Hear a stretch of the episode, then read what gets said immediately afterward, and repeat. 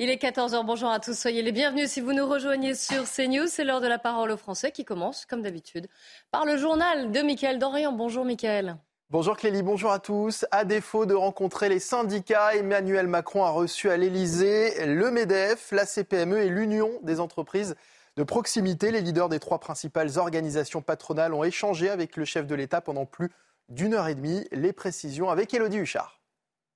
La réunion aura donc euh, duré euh, deux heures. Les partenaires sociaux euh, à l'issue qui expliquent qu'ils sont satisfaits que le président de la République souhaite les intégrer davantage dans les discussions. Tous, comme le chef de l'État, disent regretter l'absence des syndicats. Geoffroy Roux de Bézieux qui nous a dit la politique de la chaise vide n'est pas une politique de long terme. Il y avait beaucoup de sujets à évoquer avec le chef de l'État, la première ministre et le ministre du Travail, notamment les salaires, l'usure ou bien encore la partage de la valeur qui fera l'objet d'un projet de loi particulier. Et puis Geoffroy a insisté sur le fait qu'ils avaient besoin de temps pour la négociation. 100 jours, c'est trop court, dit-il. Alors on connaît maintenant la suite du calendrier. Tous espèrent qu'au début du mois de mai, ils pourront se remettre tous ensemble avec les syndicats autour de la table. Ensuite, d'ici à mi-juin, ils doivent faire la liste des sujets qui figureront par exemple dans la future loi travail. Il faudra ensuite les hiérarchiser, puis négocier. Et on sait aussi euh, le timing que leur a donné le chef de l'État. Il veut que d'ici à la fin de l'année, ce fameux pacte de vie au travail puisse être bâti et mis en place. Emmanuel Macron qui euh, a également annoncé hier soir vouloir lutter contre la fraude fiscale. Deux ministres ont d'ailleurs déjà exposé euh, quelques mesures du futur plan d'action proposé par le gouvernement. On voit ça avec Marine Sabourin. Accélérer la lutte contre la fraude fiscale et sociale, c'est le cap annoncé par l'exécutif. Un plan d'action doit être annoncé dans les prochaines semaines par le gouvernement, mais le ministre délégué au compte public, Gabriel Attal, avance déjà quelques mesures chez nos confrères de France Inter. Je souhaite doubler les effectifs du service d'enquête judiciaire des finances, euh, qui a notamment réalisé une perquisition importante il y a quelques jours, qui a été beaucoup euh, commentée par la presse sur euh, des banques. Je souhaite renforcer les moyens, mais il y aura d'autres mesures fortes que j'annoncerai dans les prochaines semaines. Le gouvernement veut également supprimer les versements des allocations sur des comptes à l'étranger et souhaite travailler avec des compagnies aériennes pour traquer les personnes bénéficiant d'allocations et qui vivent plus souvent à l'étranger qu'en France. Une mesure nécessaire selon le ministre de l'économie Bruno Le Maire. Nos compatriotes en ont ras-le-bol de la fraude. Ils en ont ras-le-bol de voir des personnes qui peuvent toucher des aides qu'ils payent eux-mêmes. Le contribuable n'a aucune envie de voir que des personnes peuvent en bénéficier, leur renvoyer au Maghreb ou ailleurs, alors qu'ils n'y ont pas le droit. Ce n'est pas fait pour ça le modèle social. La lutte contre la fraude fiscale et sociale a enregistré des chiffres records en 2022 selon le ministère du Budget, qui affirme être plus efficace que jamais. Nouvelle soirée de tension hier après l'allocution d'Emmanuel Macron. À Lyon, des individus sont entrés par effraction dans la mairie euh, du premier arrondissement. Un poste de police municipale a également euh, été incendié et deux policiers ont été blessés. Écoutez euh, cette habitante choquée, interrogée au micro d'Olivier Madinier. Je trouve ça très bien hein, d'aller manifester. Mais bon, bah, c'est vrai qu'hier, c'était quand même d'une ampleur un peu particulière. Oh, j'avais ma petite fille à la maison, elle avait très peur. Elle a 9 ans et bon bah quand on a ouvert les volets pour regarder un petit peu, qu'elle a vu euh, toutes ces gerbes de, de flammes et tout, ça, lui a vraiment fait peur. Je pense que les gens qui défilent, c'est dans la, c'est pacifique, hein. mais bon bah, c'est tout ce qui se fait à côté quoi. L'actualité internationale à présent, Vladimir Poutine s'est rendu dans les régions de Kherson et de Lugansk, dans le sud et l'est de l'Ukraine. Le président russe a rencontré des militaires déployés dans le cadre de l'opération qu'il a déclenchée il y a plus d'un an. Le communiqué du Kremlin ne précise pas quand cette visite surprise a eu lieu. L'Ukraine a accusé Vladimir Poutine de visiter la scène de ses crimes. Et puis le lancement de la fusée Starship est finalement reporté à jeudi. Hier, euh, le premier décollage de la plus grande fusée du monde développée par SpaceX. Euh, a, été euh, pour des voyages vers la Lune et Mars, oui, avait été stoppé à la dernière minute en raison d'un problème technique. La nouvelle fenêtre de tir est prévue pour jeudi matin depuis la base spatiale à l'extrême sud du Texas, soit aux alentours de 15h30 heure française. Et c'est la fin de ce journal. C'est à vous, Clélie Mathias. C'est l'heure de la parole aux Français. Merci beaucoup, Mickaël. On se retrouve à 15h. Ce sera le grand journal de l'après-midi. En attendant la parole aux Français, l'émission euh, dans laquelle on vous donne la parole. D'ailleurs, si vous le souhaitez, n'hésitez pas à nous écrire témoin au pluriel, hein, n'oubliez pas le S, at cnews.fr. On va commencer par parler des, rodéos. Vous savez qu'il y a de plus en plus de rodéos urbains qui sont organisés euh, en plein milieu de la rue, au milieu du public, même au milieu des familles. On a vu des images dans les centres commerciaux, que ce soit à Grenoble, dans sa banlieue, ou encore à Villefontaine en Isère. Et puis, dimanche, un homme qui a essayé de s'interposer, un habitant du quartier Bellevue à Brest, a été roué de coups et même un couteau a été sorti parce qu'il avait demandé à des jeunes de stopper leur rodéo à moto. Alors, Sylvain Gaillard, vous êtes en ligne avec nous. Bonjour, merci de témoigner. On le voit, vous avez un œil au beurre noir. Vous allez nous, raconter euh, ce qui s'est passé dimanche. Déjà, comment allez-vous? Ça va.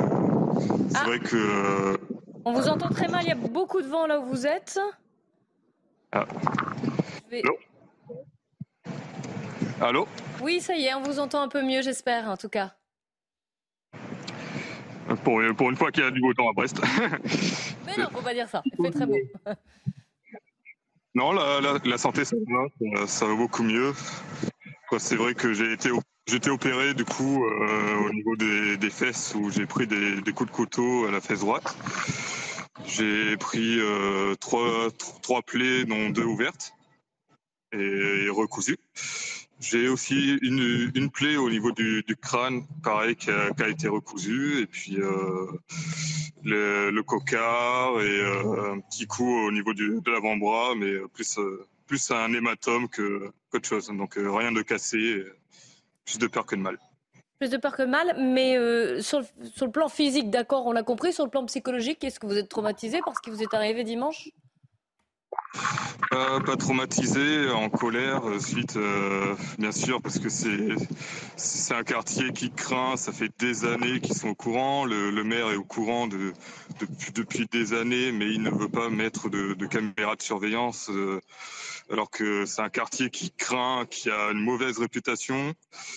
Et même mettre des, ralentisseurs, euh, c'est pas, pas dans son idée, alors que ça, ça permettrait de dissuader beaucoup euh, ces, jeunes délinquants. Ça fait longtemps que vous habitez ce quartier? Ça va faire euh, un an en juillet. Là. Un an. Et depuis un an, vous constatez ces rodéos, vous constatez quoi d'autre? Vous, vous dites ça craint, mais dans quel sens? les, les rodéos, euh, heureusement, il n'y en, avait pas en hiver parce que, bien sûr, à cause du, froid. Mais c'est vrai que c'est très récurrent, c'est trois fois minimum par, euh, par mois, enfin par semaine, pardon. Et euh, ça, peut aller beaucoup plus. Des, fois, c'est presque tous les jours. Et c'est ça commence de 14h et ça finit jusqu'à 22h. Des fois, c'est insupportable. C'est deux motos, minimum. Ça peut aller jusqu'à 6 motos, des, des quads, des scooters. Il y, a, vraiment de tout. Alors racontez-nous ce qui s'est passé dimanche. Vous en avez, euh, vous dites c'est insupportable. Il y avait des, il y avait ces motos, il y avait ce, bruit. Qu'est-ce qui s'est passé? Ben, il y avait les, une jeune moto, donc une pocket bike qui, est, euh, qui rase en fait mon, mon appartement. Bah, à côté de mon appartement, j'ai un terrain de jeu où il y a, des jeunes qui jouaient euh, actuellement. Donc euh, je leur ai demandé d'arrêter. Ça leur a pas plu. Ils, m'ont dit qu'ils allaient revenir à plusieurs. Malheureusement, quand ils sont revenus, je suis sorti de, chez moi et puis euh, là ils se sont jetés sur moi avec une bombe de une bombe lacrymo, une batte de baseball, un couteau et puis ils m'ont roué deux coups. Suite, suite à ça, ben, euh, j'ai rien pu faire, malheureusement. Est-ce que la police est intervenue? Est-ce que d'ailleurs vous avez porté plainte? J'ai porté plainte du coup hier, hier matin, suite au le temps bien sûr que, que je sois opéré et que les, le commissariat réouvre. Et euh, j'ai j'ai oublié votre question, excusez-moi. Euh, je voulais savoir si la police était intervenue, si vous aviez eu de l'aide, quelque chose. La police est intervenue, malheureusement, les rodéos ont repris euh, le, jour, euh, le jour d'après et tout. C'est vraiment, en fait, c'est vraiment les jeunes qui cherchent à provoquer la, la, police. pour eux, c'est un jeu. C'est ça, quoi. Alors, justement. Oui, allez-y, Sylvain et ça, répond pas en fait. Euh, pour eux c'est juste un, jeu de, provoquer la police. D'accord, alors justement, avant que je donne la parole en plateau, je salue Yann Dupont qui nous a rejoint, qui est justement policier, secrétaire départemental Finistère, dans le Finistère, euh, représentant Alliance. Bonjour, merci d'être en direct avec nous. Euh, Sylvain Gaillard, vous avez entendu son témoignage et ce qu'il raconte sur ce quartier, sur ce qui se passe. Lui est intervenu, ça s'est mal terminé, c'est le moins qu'on puisse dire. Il dit que même si vous, vous intervenez, au final, le lendemain, ces jeunes recommenceront. Est-ce que vous avez aussi le même, euh, est-ce que vous faites, vous tirez le même constat sur ces rodéos urbains? Alors c'est compliqué effectivement. Hein. Les rodéos, euh, c'est, euh, ça fait une, une décennie, hein, même plus que ça à Brest, c'est, c'est courant. les rodéos sont, sont pas quotidiens, mais il y a plusieurs, plusieurs phénomènes par semaine. donc les, les, fonctionnaires de police interviennent euh, à chaque fois. Alors le, la problématique, c'est que euh, nous, euh, notre station directrice nous, nous, appelle pour des faits de, de rodéo dans, dans, les quartiers. Nous intervenons, mais nous ne constatons pas euh, parfois les rodéos, euh, puisque, euh, comme l'a dit la victime tout à l'heure, c'est un jeu pour eux de, provocation. c'est un jeu dangereux dans, les quartiers, puisque c'est dangereux pour les riverains, pour eux-mêmes et pour nous. Qui intervenons dans, dans, ces quartiers pour mettre un terme au rodéo sauvage, effectivement. Alors, plusieurs questions. Jean-Michel Fauvergue, et Jonathan Sixou qui sont avec moi en, plateau. Donc soit pour Yann Dupont, soit bien sûr pour Sylvain Gaillard qui, nous écoute. Jean-Michel. Oui, moi je d'abord merci pour, pour les deux témoignages et, et, puis saluons, saluons le, le, courage de, Sylvain Gaillard quand même qui est, un, qui, qui, est, intervenu, il faut le dire. Mais, à, mais à quel prix? Oui, oui sans doute, sans doute. Mais euh, la problématique de notre société actuelle, c'est que euh, le il y, a, peu de citoyens qui sont concernés aussi par, euh, ces problèmes-là ou qui ont peur d'intervenir. Et, même en se mettant à plusieurs, on, voit très peu d'actions de ce genre-là. C'est pour ça qu'il faut la saluer. Euh, même évidemment, bien sûr, s'il y, a un prix. Ce que je voulais euh, demander à Sylvain Gaillard, c'est s'il avait reconnu dans, les agresseurs des personnes et si ces personnes-là sont, sont, identifiées dans la, dans la plainte qu'il avait, qu'il avait déposée. Notamment des jeunes du quartier, puisque mm. vous dites que ça fait un peu, plus d'un an, c'est ça je... crois que, vous habitez dans ce quartier, donc peut-être que vous les croisez. et, j'ai aussi, euh, euh, pendant que j'ai le micro. Ah ben, vous inquiétez pas, je vous, le redonnerai, aucun problème. Ah non, deuxième question, on la fera après alors. Parce que je me suis chauffé la voix, j'ai un petit problème de voix, donc c'est pour ça. J'ai, bon. Je... Ah, on, je vous redonnerai la parole. Sylvain, on va laisser Sylvain déjà répondre. Alors, euh, j'ai pas pu identifier, ils étaient beaucoup, et puis euh, c'est des jeunes d'origine maghrébine et euh, sud-africaine, de couleur noire et euh, couleur arabe. Les, gendarmes savent très bien où, ils se situent, ils, savent où sont les, motos, ils sont au courant de tout. Ils sont vraiment au courant de tout, mais ils n'ont pas envie de déplacer par peur de représailles parce qu'ils sont en sous-effectif et euh, c'est ça en fait, ils veulent, veulent pas intervenir. Alors là, je vais laisser répondre Yann Dupont, parce que je crois qu'il est, concerné par cette, euh, cette, ce que vous venez de nous dire. Euh, je, m'inscrirai en faux quand même par rapport à, ce qui est dit, parce que les collègues interviennent assurément sur euh, toutes les interventions. mais alors les effectifs devraient devraient être comment dire on devrait avoir plus d'effectifs pour pour assurer toutes les missions. Mais je, me répète, hein, les, les, les, polices interviennent à chaque à chaque signalement. Euh, maintenant, c'est compliqué euh, pour nous d'intervenir aussi, puisque euh, l'interpellation, euh, enfin les, les, la mise en danger, ou, ou, ou, plus, plus plutôt, il y, y, aurait systématiquement un refus d'obtempérer quasiment systématique pour mettre fin au rodéo sauvage. Donc, pour nous, c'est un petit peu compliqué d'intervenir dans, dans ce genre de situation. Jean-Michel Fauvert. La, deuxième question. Merci de me redonner la parole. euh, oui, la deuxième question que je voudrais poser à, Yann Dupont, c'est euh, est-ce que euh, dans, ces cas précis, euh, la saisie du véhicule intervient systématiquement Vous avez un problème à partir du moment où le véhicule est déclaré à un tiers, ça c'est la première chose. Et la deuxième chose, quel est le, quel est le, résultat de, la sanction pénale sur, dans, ce domaine-là? En êtes-vous satisfait? Alors, la, plupart du temps, euh, les véhicules, euh, comme on n'interpelle pas euh, les auteurs, les, deux roues en question ne sont pas saisies, puisqu'il faudrait avoir l'opportunité de, les interpeller pour saisir l'objet du délit, en l'occurrence les, deux, les, deux, roues. Donc, la plupart du temps, effectivement, après, on peut retrouver, il y a des saisies qui sont faites dans les caves. des, quartiers sur des opérations distinctes, mais qui sont indépendantes de, du contrôle à, proprement parler, parce que les interpellations sont, sont, sont, difficiles.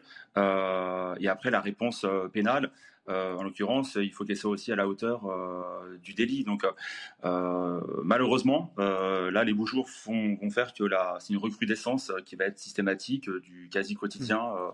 sur toute la France nationale, que ce soit en zone en zone police ou en zone euh, gendarmerie. C'est vraiment un fléau qui touche la, France entière. Et euh, alors, on n'est pas démunis, mais euh, bon, c'est une multitude de choses qui, qui doivent permettre de mettre fin à ça. Donc, il faut trouver des solutions au niveau politique et, et au, niveau, au niveau ministère de l'Intérieur. C'est évident. Et on le voit, d'ailleurs, vous dites que c'est dangereux, mais là, on voit des images pendant que vous parlez de rodéos qui ont eu lieu dans des centres commerciaux où il y a des familles, évidemment, qui euh, se promènent, qui font leurs courses. Mm. Vous imaginez que c'est un accident est très vite arrivé. Je vais rappeler la loi parce que vous, euh, je pensais que vous alliez le faire, mais il faut savoir que les auteurs de rodéos sont passibles d'un an de prison, 15 000 euros d'amende.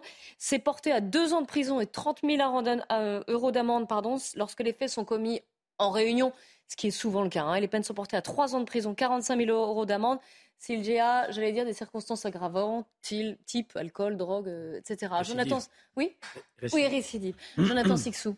Euh, oui, euh, j'avais une, question pour, Sylvain Gaillard, parce que, comme l'a souligné euh, Jean-Michel, vous avez fait preuve d'un courage physique exemplaire en, intervenant, mais vous avez aussi, selon moi, fait montre d'un autre courage qui est celui d'avoir brisé la loi du silence qui règne dans la plupart de, ces quartiers, si ce n'est tous ces quartiers où ont lieu ce type de rodéo et, d'autres incivilités, et, le mot est faible.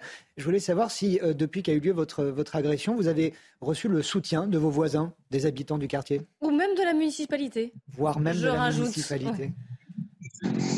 Alors la, municipalité, j'en attends pas de, j'attends rien du maire. On sait, on sait pourquoi et euh, justement il, il va pas bouger, il compte pas bouger et il va rien faire pour euh, ce quartier alors qu'il est très très au courant. J'ai eu des soutiens de euh, mon club de boxe, donc ils m'ont soutenu ainsi que euh, du, mon commandant adjoint, euh, vu que je suis dans la marine. Et puis après, bien sûr, des, amis, la famille, puis euh, tout, tout, ce qui s'ensuit. Et, vous n'avez pas peur là de représailles? Comme, j'ai dit aux, collègues, non, ce pas des, pas des jeunes qui, ils n'ont pas l'intention de, tuer quelqu'un, parce que c'est même Sans en tant aller jusqu'à vous tuer, on n'espère pas quand même. Non, mais euh, même en tant que, militaire, euh, je sais que euh, j'ai des collègues qui sont aussi bien dans, dans l'armée terre et tout, et tuer quelqu'un, c'est quelque chose de, très fort, et c'est pas ce que les jeunes, eux, ont, dans, la, dans la tête. Tout ce qu'ils voulaient, en fait, c'était taper quelqu'un pour dire, voilà, ben, c'est moi qui fais la loi, c'est mon quartier, et toi, tu as juste à terre. C'est tout ce hmm. qu'ils voulaient. Jean-Michel Fauvert. oui, pardon, allez-y, Sylvain. Euh, comme j'ai dit, euh, pareil sur les autres chaînes, faut pas, faut pas avoir peur de ces gens-là. Parce que si, si on leur montre qu'on a peur, c'est là où ça, continuera. Et non, faut, faut, montrer qu'on est là, que c'est notre ville, que c'est notre quartier, qu'on qu'on n'a pas envie de se faire marcher dessus par, ces gens-là. Oui, je suis assez d'accord avec ça. La problématique, c'est que, effectivement, s'il n'y a pas intention de, de donner la mort à un certain moment. Il peut y avoir un accident, il peut y avoir des morts, ça s'est déjà vu à plusieurs reprises. Mais moi, les questions que je voudrais poser à, Sylvain, toujours, c'est de savoir si. Euh, je, pense que la, réponse, on l'a déjà. Si, euh, je ne pense pas qu'il y ait de police municipale à, à, à Brest, euh, mais est-ce que les bailleurs sociaux ont pris en compte ce problème-là, en particulier en mettant des plots, en essayant d'aménager de, de, manière à, éviter les longues lignes droites pour, pour ce genre de, de, de rodéo quoi? Alors euh, oui, c'est une police municipale qu'on a à Brest. Il y a pas de malheureusement il n'y a pas de gendarmerie ou quoi. Ou peut-être police nationale, je, ne sais pas du tout. Mais non, il n'y a, rien qui est fait. Il n'y a pas de, de plot, il n'y a pas de ralentisseur euh, qui, a, été mis en, place, euh, ni de ni de caméra de surveillance. Rien qui est rien n'est fait. Quoi. Alors on va peut-être poser la question à Yann Dupont qui sait sur la, police, quelle police euh, euh, est sur place à, Brest, notamment dans ce quartier, Yann Alors c'est la police nationale. Hein. Il y a effectivement, mm. comme l'a dit monsieur, il n'y a pas de police municipale à Brest. il y aura bientôt l'installation de, caméras de surveillance, euh, parce qu'il y a une convention qui a été passée avec la préfecture euh, et la ville de Brest il y a, il y a quelques mois. Donc les caméras euh, sont sur le point d'être installées sur des, sur des points des points qui ont été, identifiés. Euh, par contre, au niveau infrastructure, c'est compliqué hein, de, peut-être euh, de faire en sorte de, couper euh, les, trajectoires pour ces deux roues, puisque ça concerne, les différents quartiers de Brest. Donc il faudrait, il faudrait, comment dire, peut-être de réfléchir sur des moyens de, de blocage autres mais c'est, je pense que c'est compliqué à, mettre en place euh, sur, euh, sur, euh, sur un schéma de, de, grande ville comme la ville de Brest. Est-ce que les agresseurs de Sylvain vont être retrouvés? Alors là, je pourrais vous dire, il y a une instruction en cours, madame. Donc là, il y a une enquête qui, qui, qui, commence avec les personnes qui, qui j'espère, seront identifiées et avec une réponse pénale à, la hauteur du délit. Mais je vous dis, c'est compliqué, hein. même s'ils mm. agissent, qu'ils agissent à visage découvert ou, casqué, hein, la plupart du temps, c'est à découvert. Donc, euh, effectivement, on peut, euh, ils sont identifiables, on peut les identifier. Maintenant, il faut les interpeller et il faut une, réponse qui soit à la hauteur pour éviter qu'ils réitèrent les faits de manière, bah, de manière récurrente, en fait, à longueur de temps. Jonathan Sixou? Une remarque, cette situation, vous posiez la, question à juste titre, euh, qu'on est légitime de se poser seront-ils arrêtés, ces, agresseurs, dès lors qu'il n'y a pas eu de, de vidéo de caméra surveillance pour pouvoir capter ces images, dès lors qu'il y a cette loi du silence qui gangrène, elle aussi, euh, ces quartiers, malheureusement, euh, ces, délinquants, dans ce cas-là comme dans d'autres, agissent dans, une, dans, une, dans un climat d'impunité quasi absolue. Et tout cela alimente une, colère sourde, une colère qui, qui sous-jacente à, toute réaction des, individus dans ces quartiers. Vous le soulignez tout à l'heure, ou c'est Sylvain Gaillard qui le soulignait, non, il n'allait pas le tuer, mais il, néanmoins, ces individus, on le voit aussi bien sur les images du centre commercial que vous diffusez que dans le témoignage de M. Gaillard, ces individus sèment un climat de terreur. Et euh, les, honnêtes citoyens, les familles, les enfants vivent sous le règne de, cette terreur.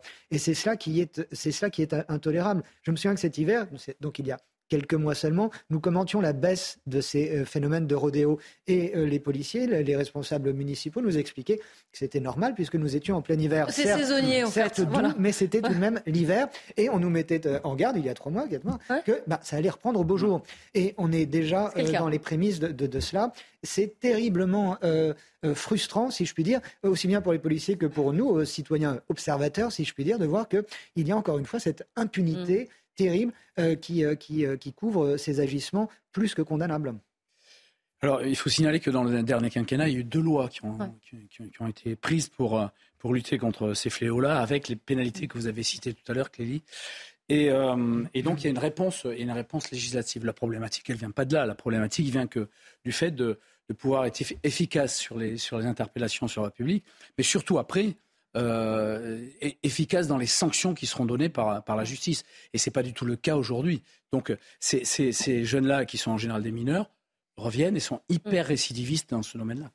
Merci beaucoup à Sylvain Gaillard pour son témoignage. On vous souhaite évidemment euh, bon courage. On espère que euh, toutes les plaies guériront très vite. Merci à Yann Dupont également pour les explications. On se retrouve dans quelques instants, juste après le Flash Info de 14h30. On abordera euh, deux questions, deux sujets. Vous savez qu'il y a le tribunal de Paris a, rendu une décision concernant le crash Rio-Paris. Elle ne satisfait absolument pas les proches des victimes.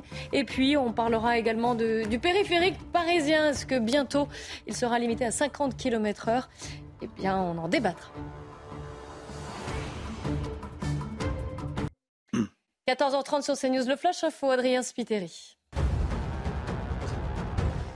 Les patrons appellent à renouer le dialogue malgré la crise sur les retraites. Les organisations patronales ont été reçues à l'Elysée à 11h par le chef de l'État.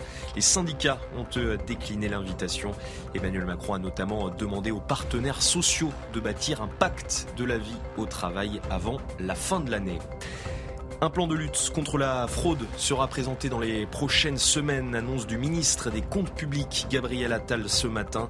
L'exécutif envisage un doublement des effectifs du service d'enquête judiciaire des finances. Dans son allocution hier, Emmanuel Macron a promis de s'attaquer aux fraudes sociales et fiscales.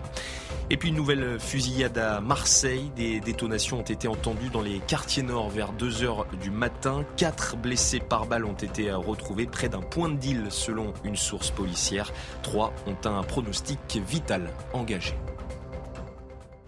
On va parler du, périphérique parisien. Haro sur la voiture, visiblement. Voici, la consultation est ouverte et elle a lieu jusqu'au 28 mai. Vous pouvez d'ailleurs, si vous êtes concerné, si vous habitez la capitale ou si vous empruntez le, périphérique d'ailleurs, euh, pour aller euh, soit rentrer dans Paris, soit sortir de, de Paris, vous connaissez le problème. Voilà le projet de la mairie de Paris. La vitesse maximale autorisée pourrait être abaissée de 70 actuellement à 50 km heure dès la fin 2024, avec la mise en place d'une voie dédiée au covoiturage et au transport collectif. Alors, ça pourrait, euh, l'option de baisser à 50 km heure pourrait être euh, effective, j'allais dire, que lorsque la voie dédiée donc au voiturage et transport collectif serait active. Ça dépendrait évidemment des horaires de circulation. Euh, beaucoup de gens visiblement sont contre parce que euh, il y avait une soirée hier et 90% des commentaires déposés depuis hier matin sur le site de la consultation ont émis un avis négatif. Ça fait parler et on en débat avec Pierre Chasseret, délégué général de 40 millions d'automobilistes. Une fois que j'ai dit ça, que j'ai annoncé votre titre, on imagine que vous n'allez pas être mais quand même. Alors, commençons par l'inverse, en fait. Est-ce qu'il n'y a pas dans ce projet quelque chose qui vous réjouit malgré tout? Oui, oui, il y a quelque chose qui me réjouit, c'est que personne n'est dupe et que tout le monde a bel et bien compris que cette idée était complètement euh, saugrenue parce qu'elle va être génératrice de bouchons. Et vous savez que Lélie, ce qui, euh, ce qui est très marquant, c'est qu'en fait, on appelle à la consultation du côté de la mairie de Paris, mais avec un esprit très idéologue, parce qu'il n'y a pas d'études de report de circulation, pas d'études d'impact sur le trafic, pas d'études d'impact économique. Bref, on se rend compte en fait que le seul sujet en fait qui est conduit par la ville de Paris, c'est de créer des embouteillages et de créer encore une entrave à la mobilité. Vous savez, de tous ceux qui habitent de l'autre côté du périph', je vous donne une stat. 5% des déplacements sur le périphérique sont des Parisiens. 95%, ce sont les autres. Donc, à quoi bon mettre en place ce type de mesure qui, en plus, à mon avis, n'est pas justifié? Parce que que la ville de Paris veuille limiter le trafic dans la ville, à la limite, vous savez quoi? On peut le comprendre, c'est la définition même de la ville de Paris de prendre des décisions pour les rues qui sont à l'intérieur du périph. Mais commencer à réguler et à créer des embouteillages encore plus qu'il n'y en a aujourd'hui sur le boulevard périphérique, eh bien personne n'est dupe, ça ne fonctionne pas. Les commentaires sur le site internet euh, de la ville de Paris, accessible depuis paris.fr, sont absolument catastrophiques. Et je pense que la maire de Paris, qui euh, apparemment attache une grande importance à ce qu'on écoute l'opinion, eh bien j'espère que cette fois-ci, elle va écouter les automobilistes qui disent un massif non. Enfin, même pas les automobilistes, les participants. Alors oui, si je me fais l'avocat du diable, comme on dit, est-ce que quand même on pourrait pas se dire, ah, ce serait mieux au niveau de la pollution, qu'elle soit, alors les particules fines, que ce soit la pollution ou la pollution sonore, par exemple? Est-ce que le fait d'avoir une voie dédiée pour le covoiturage et les transports collectifs, ça va pas justement aider euh, et qu'il va y avoir davantage de transports collectifs ou de covoiturage? Est-ce qu'il y a quand même, rien de positif pour vous dans ce projet hein? En fait, si vous voulez, si on voulait conduire une expérimentation de voies de covoiturage pour voir ce qui se passe, on conduirait une expérimentation. Là, ce n'est pas le cas. C'est une mesure dogmatique. C'est profiter de l'organisation des Jeux Olympiques pour fermer une voie de circulation aux automobilistes. On voit l'objectif, on le voit se dessiner. On connaît très bien les ambitions de la ville de Paris sur le fait de combattre tous ceux qui ont besoin de leur voiture. Et vous savez, il faut comprendre, quand on est maire de Paris, normalement, il y a quelque chose d'intérêt général là-dedans on dépasse la simple vision parisiano-parisianiste. Ce qui fait la richesse de Paris, c'est son tourisme. À quoi bon véhiculer? C'est l'économie générée, il n'y a pas que le tourisme, c'est tout ça. Et là, à quoi bon à quoi bon venir créer une impression d'embouteillage supplémentaire? Vous savez, l'ennemi de la pollution, c'est l'embouteillage. L'ADEME, l'organisation, l'agence de maîtrise de l'énergie, démontre dans ses études que les embouteillages sont la situation la plus pénalisante pour les émissions polluantes. Donc si on devait être cohérent d'un point de vue pollution, et si on ne faisait pas juste de la politique, eh bien, l'idée simple de générer des embouteillages est contre-productive d'un simple intérêt écologique. Mais on est déjà passé de 80 à 70 km/h. À l'époque aussi, il y avait eu, il y avait eu de, voilà, des tombereaux de, de gens qui étaient contre. Est-ce que ça avait vraiment été un problème d'abaisser de, de 10 km/h la vitesse sur le périph' alors pour les radars, non, ils ont trouvé que c'était une très bonne nouvelle euh, parce que du côté des flashs automatiques, évidemment, on se retrouve aux horaires creux sur le périphérique. Non, mais au niveau de, je, je, veux... je, je, vois votre cynisme, mais euh, mais au niveau du, euh, au niveau du, de la pollution, au niveau des embouteillages, est-ce que ça a vraiment changé la donne? Vous savez, c'est pas que ça, mais tout ce que je vois, c'est que chaque année, on bat des records d'embouteillage dans Paris et sur le boulevard périphérique. C'est ça l'enseignement. C'est que la politique euh, de gestion des fluides de circulation de la ville de Paris ne fonctionne pas. En fait, la ville de Paris est très mauvais plombier sur cette histoire et la mécanique des fluides ne prend pas. Donc faisons en, faisons en sorte plutôt de prendre en, considération euh, le véhicule comme un moyen, au contraire, de pouvoir venir être une aide au transport en commun. Vous savez, si demain on décide d'enlever le million de voitures qui empruntent le périphérique tous les jours, un million cent mille voitures, et qu'on décide de les faire rentrer dans les lignes de métro. On ne peut pas. Donc soyons honnêtes, à quoi bon vouloir lutter contre l'automobile alors qu'on n'a pas les moyens en termes de transport en commun d'abriter tout le monde? Mm. Le simple fait de dire ça suffit à démontrer qu'on est face à une ville de Paris qui est dans l'idéologie, presque une, une religion anti-voiture, et que face à cela, la meilleure des réponses qu'on pouvait apporter, c'était une consultation. Bon, bah, jusqu'à présent, je savais que l'opinion publique était plutôt en accord avec la position de 40 millions d'automobilistes. Eh bien, maintenant, j'en ai l'absolue certitude. Dites-vous depuis votre voiture. Une question de Jonathan Sixou. Pierre a entièrement raison parce que Pierre a entièrement raison parce que Anne Hidalgo a un problème avec le véhicule en général. J'en veux pour euh, euh, exemple et comme preuve euh, le fait que la fameuse journée sans voiture dans, Paris est même Paris est même interdit aux véhicules électriques, aux voitures électriques. Donc on n'est même hmm. plus dans des questions de pollution. il y a de facto de moins en moins de véhicules dans Paris intramuros. La pollution, elle, ne baisse pas, elle augmente même dans, certains domaines, dans certains quartiers, pardon. Et, et, on a bien vu que, évidemment, qu'il y a un lien entre pollution et, sur euh, euh, circulation automobile, mais ça n'est pas un lien direct. Par exemple, euh, durant les premiers confinements, il y a quelques années, durant le, Covid, on a eu des pics de pollution aux particules fines. Ça venait de, de, toute évidence absolument pas de la pollution automobile dans Paris. Preuve aussi que nous avons affaire à cette idéologie doctrinaire hors sol qui est difficile à, combattre parce qu'on n'a pas de prise. Nous, un peu, nous, citoyens, un peu ah, conscients vous pouvez, du, vous pouvez voter, laisser votre avis. Ce sera ma euh. conclusion. Euh, mais euh, Anne Hidalgo, par ailleurs, bataille pour construire sur une partie du périphérique qu'elle veut enfouir du côté du, 12e des barres d'habitation dans des lieux où là, il y a pour le coup de véritables pics de pollution toute l'année. Et c'est là que la mairie veut construire de, nouveaux logements. Hmm. On marche sur la tête. Je conclus sur le fait que effectivement, il faut aller voter, comme j'ai appelé à le faire quand il était question des trottinettes. ça n'a pas été un succès considérable. Il y a eu 7% à peu près. oui. Mais ça a été utile et intéressant de voir que c'était pour une fois les gens qui étaient contre qui allaient voter et pas l'inverse. Donc là, je ne peux appeler qu'à aller voter euh, pour, pour euh, ou contre cette décision euh, de la, de la municipalité.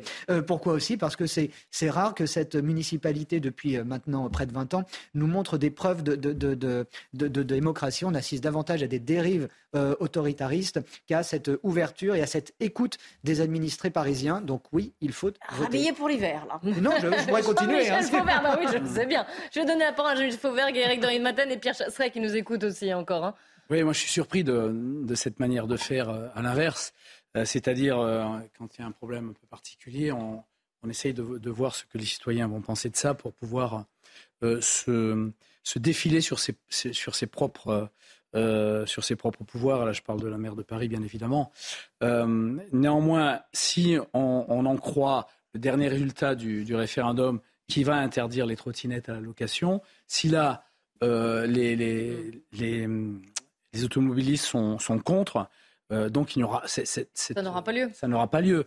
Mais je voulais juste poser. Est-ce qu'on peut toujours poser une oui, question? Oui, bien sûr, à Pierre Chasseret qui vous écoute. Je, voulais juste poser une question à, Pierre Chasseret. Moi, je suis assez. Euh, je suis assez d'accord de voir une, expérimentation quand même, malgré tout, ne pas abandonner l'idée, mais faire une expérimentation. Pourquoi je suis d'accord? Parce que euh, moi, je suis pilote de deux roues et, et, donc je, me glisse entre les rangées de voitures, pas plus de 50 comme le prévoit la législation. Donc sur le périph' de Paris, je suis en général à pas plus de 50. Euh, mais je vois toujours, euh, et depuis des lustres, hein, des, des, gens qui sont seuls au volant de leur voiture.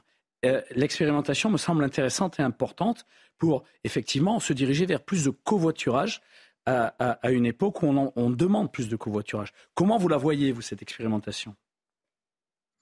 Alors, je, vais vous dire que euh, l'expérimentation du covoiturage ne peut être que bonne. Aujourd'hui, le taux d'occupation des voitures à Paris, euh, c'est 1,1.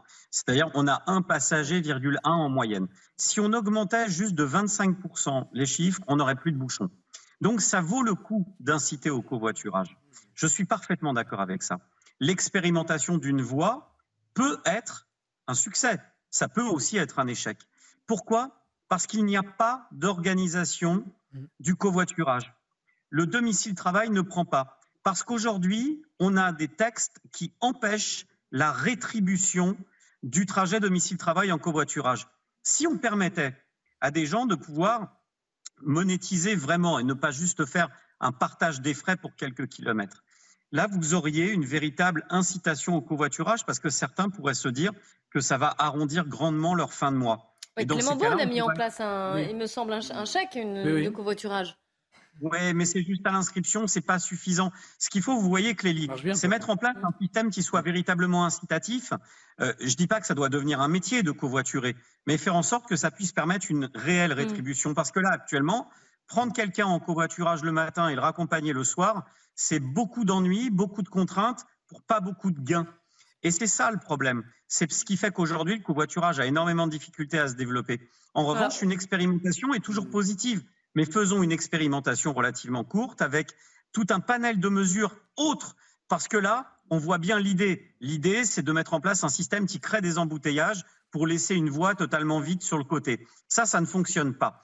Mais par contre, encore une fois, euh, c'est plutôt pas mal cette consultation parce qu'elle permet au moins de démontrer que les Français on vous voit venir. de mesures. Ouais, mais c'est très important. Alors, Jean-Michel Fauvert, Eric de Maten, attention, il ne reste plus que quelques secondes. Non, mais Pierre Chasseret, ce que, ce que vous me dites, c'est que la conscience citoyenne pour l'écologie, euh, elle, serait plus facile si euh, elle était accompagnée d'un peu de poignant, quoi. en clair, c'est ça.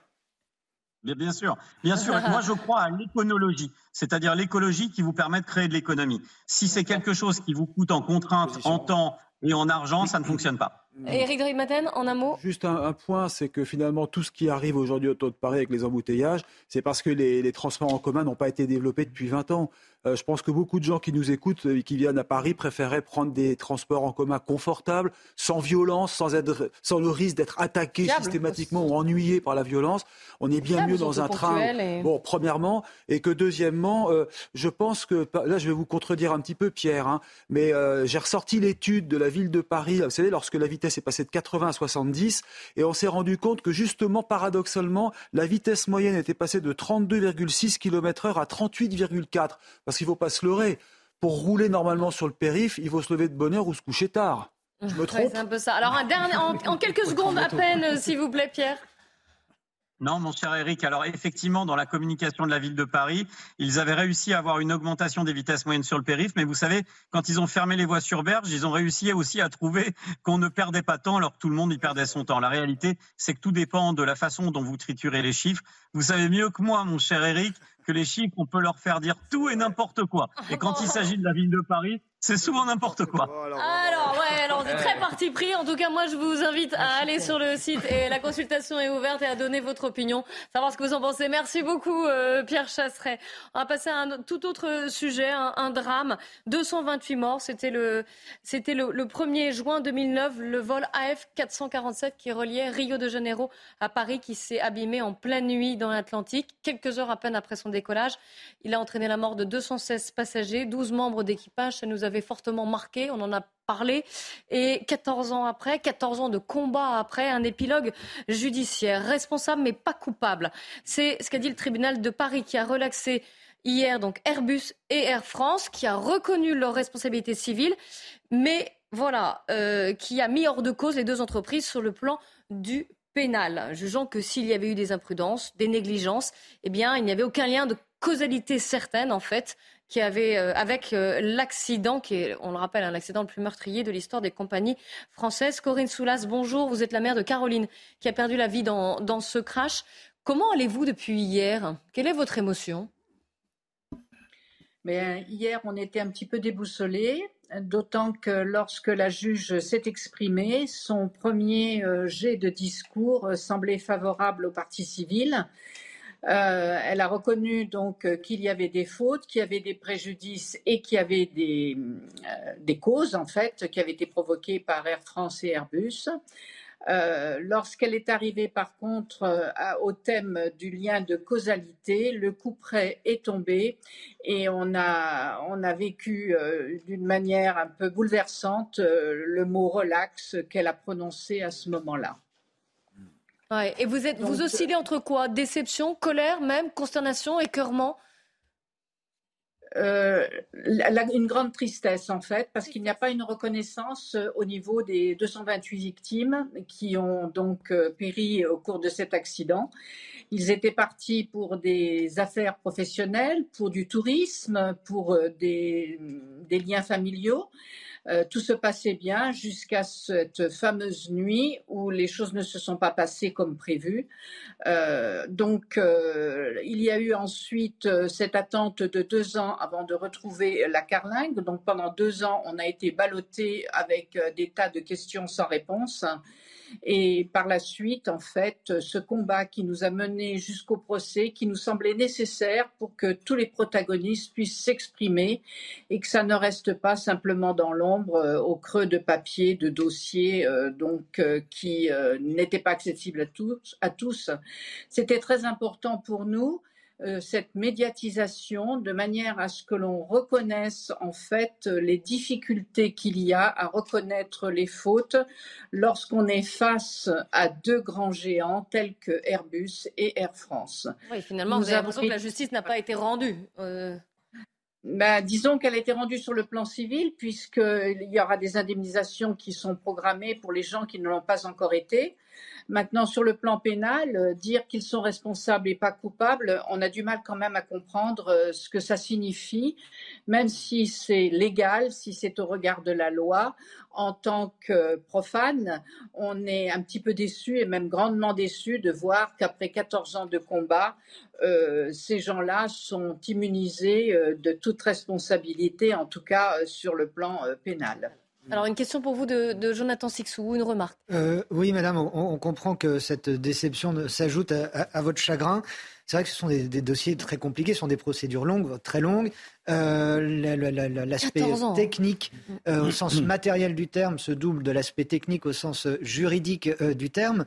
Est-ce que vous, vous pourriez peut-être nous dire ce que vous attendiez concrètement de, de la justice française après une si longue euh, procédure. Est-ce que vous aujourd'hui nous, comprenons que vous pouviez être euh, déçu, mais qu'est-ce qui aurait pu euh, qu'est-ce qui aurait satisfait finalement les, les, proches victimes, vos, attentes à vous comme aux autres parties civiles évidemment?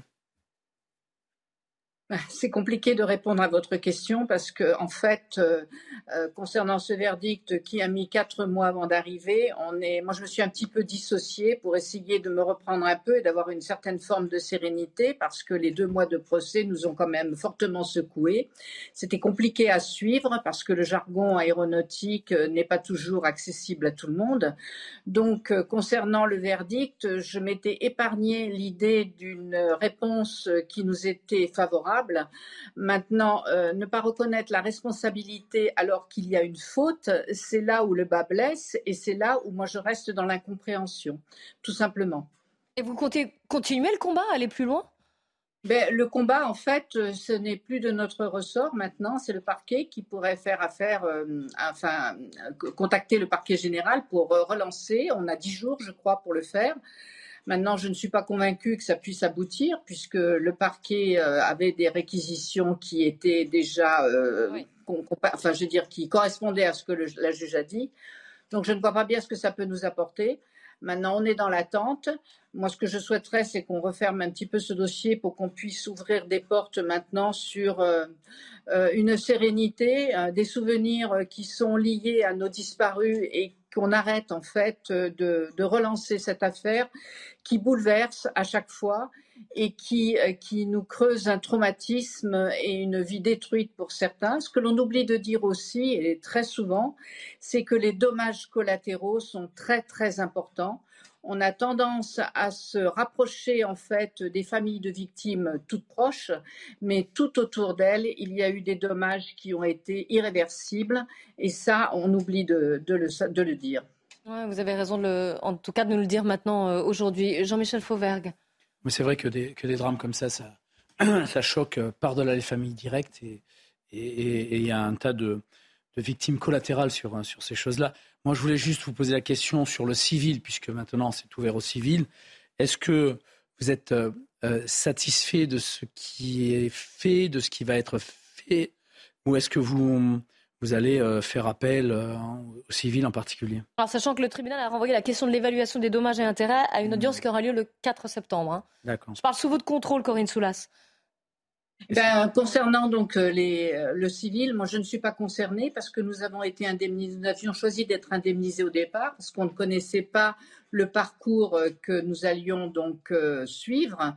Donc on n'est pas concerné par le civil.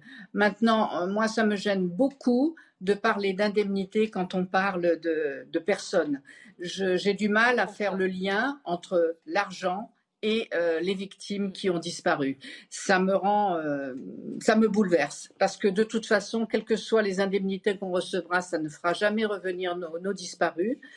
Maintenant, je peux comprendre que certaines familles ont besoin d'être indemnisées parce que leur, euh, leur vie, si par exemple il ne reste que des enfants que les parents ont disparu, c'est vrai qu'ils sont à charge maintenant des grands-parents et que les, ressources financières ne sont pas toujours nécessaires euh, à l'heure actuelle et que c'est important de, mener en fait euh, une vie euh, telle qu'elle aurait pu être si les parents étaient restés là. Il y a des familles qui ont perdu, qui, sont au nombre de quatre ou cinq, qui ont été dans l'avion.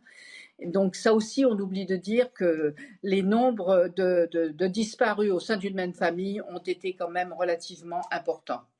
Un grand merci pour votre témoignage, Corinne Soulas, au lendemain de cette, euh, cette décision euh, judiciaire. Merci de nous avoir euh, expliqué ce qu'il en était, de nous avoir aussi d'être revenu sur cette, cette tristesse qui vous accompagne et le combat que vous avez mené pendant 14 ans. C'est la fin de cette émission. On se retrouve, on se retrouve demain dès 14h. En attendant, c'est le grand journal de l'après-midi avec Mickaël Dorian.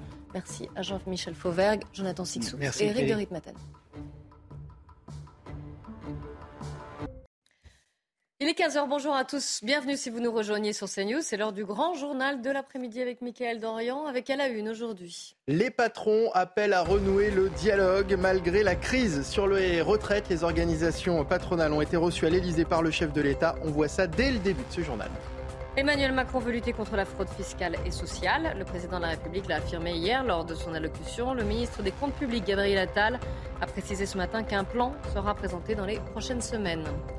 À Brest, un homme a été poignardé dimanche après avoir demandé à des adolescents de mettre fin à un rodéo urbain. Fatigué par les nuisances sonores, il était allé au contact des délinquants pour leur demander d'arrêter. Une de nos équipes l'a rencontré. Et puis, un anniversaire château de Versailles il y a 400 ans. cette journée internationale des monuments, nous reviendrons sur la pose de la première pierre du relais de chasse qui a servi de base pour célébrer à défaut de rencontrer les, syndicats, ils avaient refusé l'invitation. Emmanuel Macron a donc reçu aujourd'hui le MEDEF, la CPME et l'Union des entreprises de proximité. Les leaders des trois principales organisations patronales ont échangé avec le chef de l'État pendant près de deux heures. Écoutez-les, c'était tout à l'heure devant l'Élysée. La chaise vide, je pense que ce n'est pas une politique de long terme. J'espère qu'on pourra, en courant du mois de mai, refaire des réunions. En tout cas, nous, notre intention, MEDEF, c'est d'aller au contact des organisations syndicales. Bien évidemment, nous sommes partisans pour se remettre rapidement autour de la table avec les partenaires sociaux. Nous sommes preneurs, nous, de la, de la plus grande largesse possible, de la plus grande marge de négociation possible entre partenaires sociaux. Emmanuel Macron qui se donne donc 100 euh, jours pour agir au service de la France, c'est ce qu'il a dit hier, et donc relancer son second quinquennat. Il donne rendez-vous aux Français le 14 juillet prochain. Elodie Huchard des services politiques de CNews, que faut-il attendre de cette feuille de route? Que va-t-il se passer entre-temps? Eh bien, une feuille de route assez large qui devrait être présentée par Elisabeth Borne en Conseil des ministres mercredi prochain. On rappelle les trois grands chantiers du président le travail, la justice et l'ordre républicain et enfin le progrès. Alors une feuille de route relativement large puisqu'elle doit concerner à la fois la réforme du lycée professionnel, la hausse des salaires, les carrières longues, l'usure. Ça c'est évidemment pour la partie euh, travail. En ce qui concerne la justice et l'ordre républicain, ça va à la fois de plus de sanctions, notamment contre la délinquance, contre toutes les fraudes sociales et fiscales, a dit le président de la République.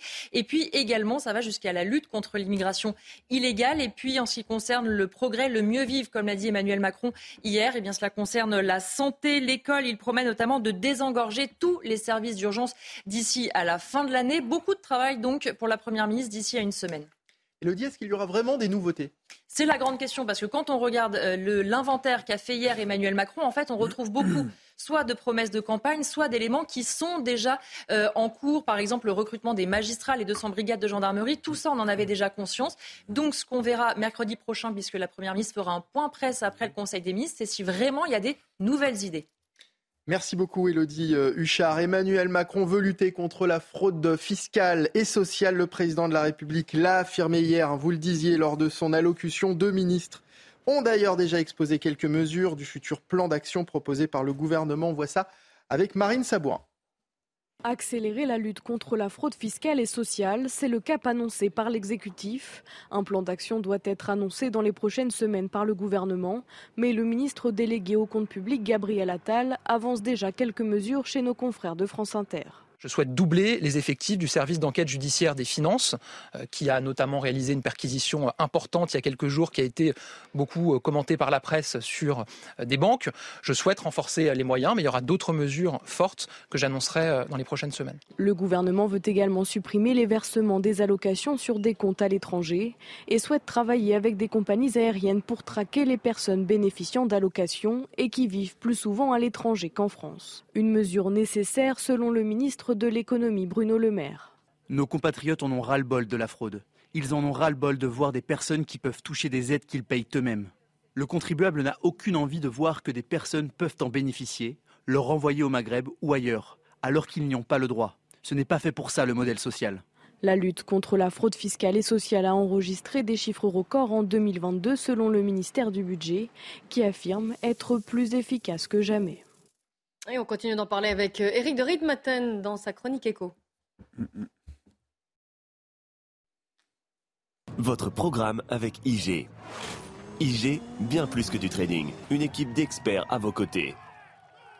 Alors, on revient avec vous, Eric de Ritmaten, sur ce, ces projets d'Emmanuel Macron en matière de fraude fiscale et sociale. Et oui, on se demande pourquoi tout d'un coup on accélère euh, ce phénomène, parce qu'on sait qu'il existe depuis très très longtemps. Alors en fait, c'est une façon de dire aux Français, il faut que vous fassiez un effort pour les retraites. Hein. on sait que ça va rapporter 10 milliards d'économies.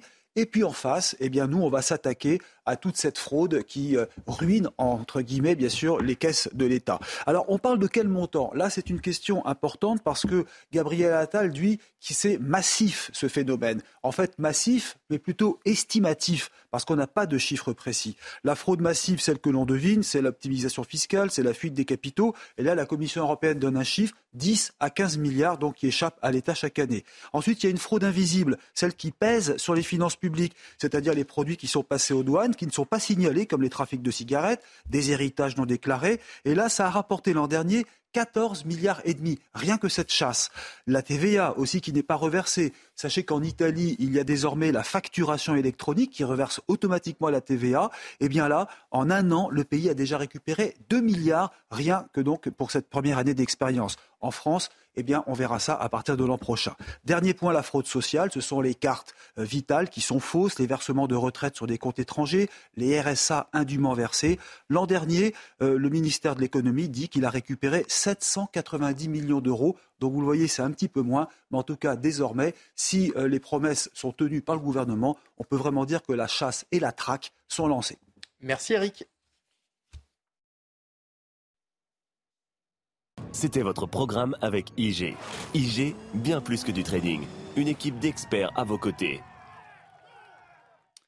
Et on vous en parlait euh, hier à Brest, un homme a été euh, poignardé après avoir demandé à des adolescents de mettre fin à un rodéo urbain. Ça s'est passé dimanche dans le quartier euh, Bellevue. Fatigué par les nuisances sonores, il était allé au contact des délinquants pour leur demander d'arrêter. Jean-Michel Decaze l'a rencontré. Dimanche après-midi, Sylvain était chez lui, au rez-de-chaussée de l'un des immeubles du quartier Bellevue à Brest. Vers 14h30, un rodéo commence, des jeunes de 14 à 16 ans. Les jeunes, euh, du coup, ont rasé les terrains de, jeu là où, euh, où il y avait des enfants. Je suis sorti, je leur ai demandé d'arrêter. Ça leur a pas plu. Ils m'ont dit, il n'y a pas de souci, on revient. Ils sont revenus avec 20 jeunes, une batte de baseball, une lacrymo et un couteau. Et m'ont roué de coups euh, juste devant, juste devant chez moi. Et euh, ça a duré une minute ou deux, et puis ils sont repartis euh, dans la foulée. Arrivés sur place, les forces de l'ordre sont visées à leur tour. Les collègues sont retrouvés devant 40 individus qui leur ont fait front, qui ont caillassé la voiture avec barre de fer. Donc des collègues ont dû rebrousser chemin. Je n'ai pas peur, c'est des jeunes. Faut, faut pas avoir peur de, ces gens-là. Depuis quelque temps, les rodéos se reproduisent entre deux et quatre fois par semaine entre les tours de Bellevue. Dans un autre quartier brestois, quelques heures plus tard, six coups de feu ont éclaté lors d'un autre rodéo. Et à propos de la sécurité, ce sondage, vous allez voir que 62% des Français estiment que l'exécutif n'est pas à la hauteur et 50% pensent que les forces de l'ordre ne sont pas assez nombreuses. Allez, dans le reste de l'actualité, une lueur d'espoir en cette période d'inflation ce matin. Michel-Édouard Leclerc était l'invité de CNews, le président des magasins Leclerc, qui a assuré que l'inflation allait s'intensifier cet été. C'est dit en revanche beaucoup plus optimiste pour la rentrée. On l'écoute. Je serai quand même prophète euh, de meilleures nouvelles. Mhm. Nous avons, euh, tous les distributeurs, mais je parle à travers les chiffres de Leclerc, nous avons acheté déjà les produits de rentrée des classes euh, les produits de rentrée de classe sont en très faible inflation, c'est inférieur à 3%. Et le nous papier, avons, les, crayons, les cartables, c'est très faible inflation. Nous avons bien acheté, on a des, vraiment des très bons collaborateurs. Euh, et puis nous, avons, nous sommes en train de négocier les jouets euh, pour Noël prochain. Pour Noël prochain, donc c'est le deuxième semestre aussi. Et là aussi, on demande l'application de ces retournements de marché. Nous avons des propriétaires de magasins à travers toute la France qui sillonnent l'Europe, qui sillonnent la France pour euh, prendre des engagements. Et là aussi, sur ces produits non alimentaires, l'inflation sera faible. À Paris, la mairie envisage d'abaisser la vitesse autorisée sur le périphérique de 70 à 50 km/h, une mesure qui pourrait entrer en vigueur fin 2024 pour notamment réduire la pollution. Il y a une consultation qui a été ouverte. On vous a posé, nous, la question êtes-vous pour ou contre limiter la vitesse à 50 km/h sur le périph' Les avis sont partagés. Il propose la réduction à 50 km/h sur le périph', vous vous rendez compte? Ça va, être encore des embouteillages à n'en plus finir. Pour moi, je trouve ça plutôt une bonne idée au niveau du bruit de la pollution. Je sais que c'est contraignant pour les gens, mais euh, je trouve ça très bien. On ne peut pas 50. C'est quand même une voie rapide. Donc ça dépend euh, ce qu'ils veulent, euh, ce qu'ils veulent placer. Est-ce qu'ils veulent passer des feux? Honnêtement, je, je, pense que ça peut être une bonne chose peut-être parce qu'on entend beaucoup d'accidents, notamment avec les deux roues. Donc si abaisser la vitesse peut permettre de baisser par exemple la mortalité ou ne serait-ce que les accidents non mortels, pourquoi pas? L'actualité internationale à présent, le journaliste américain arrêté fin mars en Russie est apparu pour la première fois devant un tribunal de Moscou. Vous le voyez ici, bras croisés et l'air déterminé. La Cour doit décider de le maintenir ou non en détention provisoire pour des accusations d'espionnage. Des accusations que le reporter du Wall Street Journal rejette catégoriquement. Le reporter de 31 ans risque jusqu'à 20 ans de prison. Le lancement de la fusée Starship est finalement reporté à jeudi. Hier, le, premier décollage de la plus grande fusée du monde développée par SpaceX pour des voyages vers la Lune et Mars avait été stoppé à la dernière minute en raison d'un problème technique. Nouvelle fenêtre de tir prévue donc pour jeudi matin depuis la base spatiale de Starbase à l'extrême sud du Texas aux alentours de 15h30, heure française. Et puis ce mardi, c'est la journée internationale des monuments, l'occasion de revenir sur l'une des plus belles pièces de notre patrimoine, le château de Versailles. Il fête ses 400 ans cette année. C'est en 1623 que la première pierre du relais de chasse qui a servi de base au château de Versailles actuel a été posée. Les précisions d'Augustin Donadieu et Somaya Labidi. C'est un lieu qui n'était à l'origine qu'un simple relais de chasse. Il y a 400 ans, le mythe du château de Versailles commence à s'écrire sous l'impulsion de Louis XIII. Quelques années plus tard, son fils Louis XIV transformera ce modeste pavillon de chasse en l'un des plus beaux édifices au monde, admiré et visité par plus de 10 millions de visiteurs chaque année. À l'occasion de son 400e anniversaire, le château de Versailles rouvrira les portes de sa galerie d'histoire en septembre prochain. Une galerie totalement restaurée qui retrace la vie du palais à travers ses œuvres et ses objets d'art. Et pour retracer le plus fidèlement ces quatre siècles d'histoire, un nouveau dispositif numérique invitera au voyage les visiteurs qui souhaitent marcher dans les pas du roi Soleil.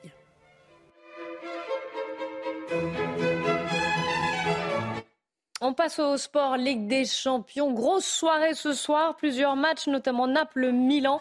Et puis Chelsea, en toute petite forme cette saison face à un immense défi. Euh, ils affrontent le Real en match retour. Ce sera à suivre sur Canal+. Votre programme avec Groupe Verlaine. Installation photovoltaïque pour réduire vos factures d'électricité. Groupe Verlaine, connectons nos énergies. Si le terme exploit est souvent galvaudé après une défaite au match aller, pour Chelsea, il semble prendre tout son sens. Car à l'heure actuelle, les Blues sont clairement dans le rouge. Sur leurs six derniers matchs, toutes compétitions confondues, ils restent sur quatre défaites et deux nuls. Parmi ces six rencontres, quatre ont été jouées à Stamford Bridge. Remonter deux buts au Real Madrid s'annonce alors extrêmement compliqué. Considering the result now, uh, considering the team we're up against, because in that moment that we're in, we have to fight really hard to make it happen. So of course that would be special. I think anything is possible in football anyway. Évidemment, Frank Lampard ne part pas défaitiste. Dans le football, les remontadas sont légion. Mais en général, l'équipe qui crée l'exploit est en bien meilleure forme que le Chelsea d'aujourd'hui, plus proche de la relégation que de la qualification pour la prochaine Ligue des Champions. Cette performance devra passer par des attaquants en meilleure forme que ces dernières semaines. Lors de leurs cinq derniers matchs, les Blues n'ont inscrit qu'un but. Pour voir le dernier carré, ils devront en mettre au moins deux de plus que le Real. Il n'est donc pas exagéré de dire que Chelsea doit réaliser un exploit. C'était votre programme avec Groupe Verlaine. Isolation par l'extérieur avec aide de l'État. Groupe Verlaine, connectons nos énergies.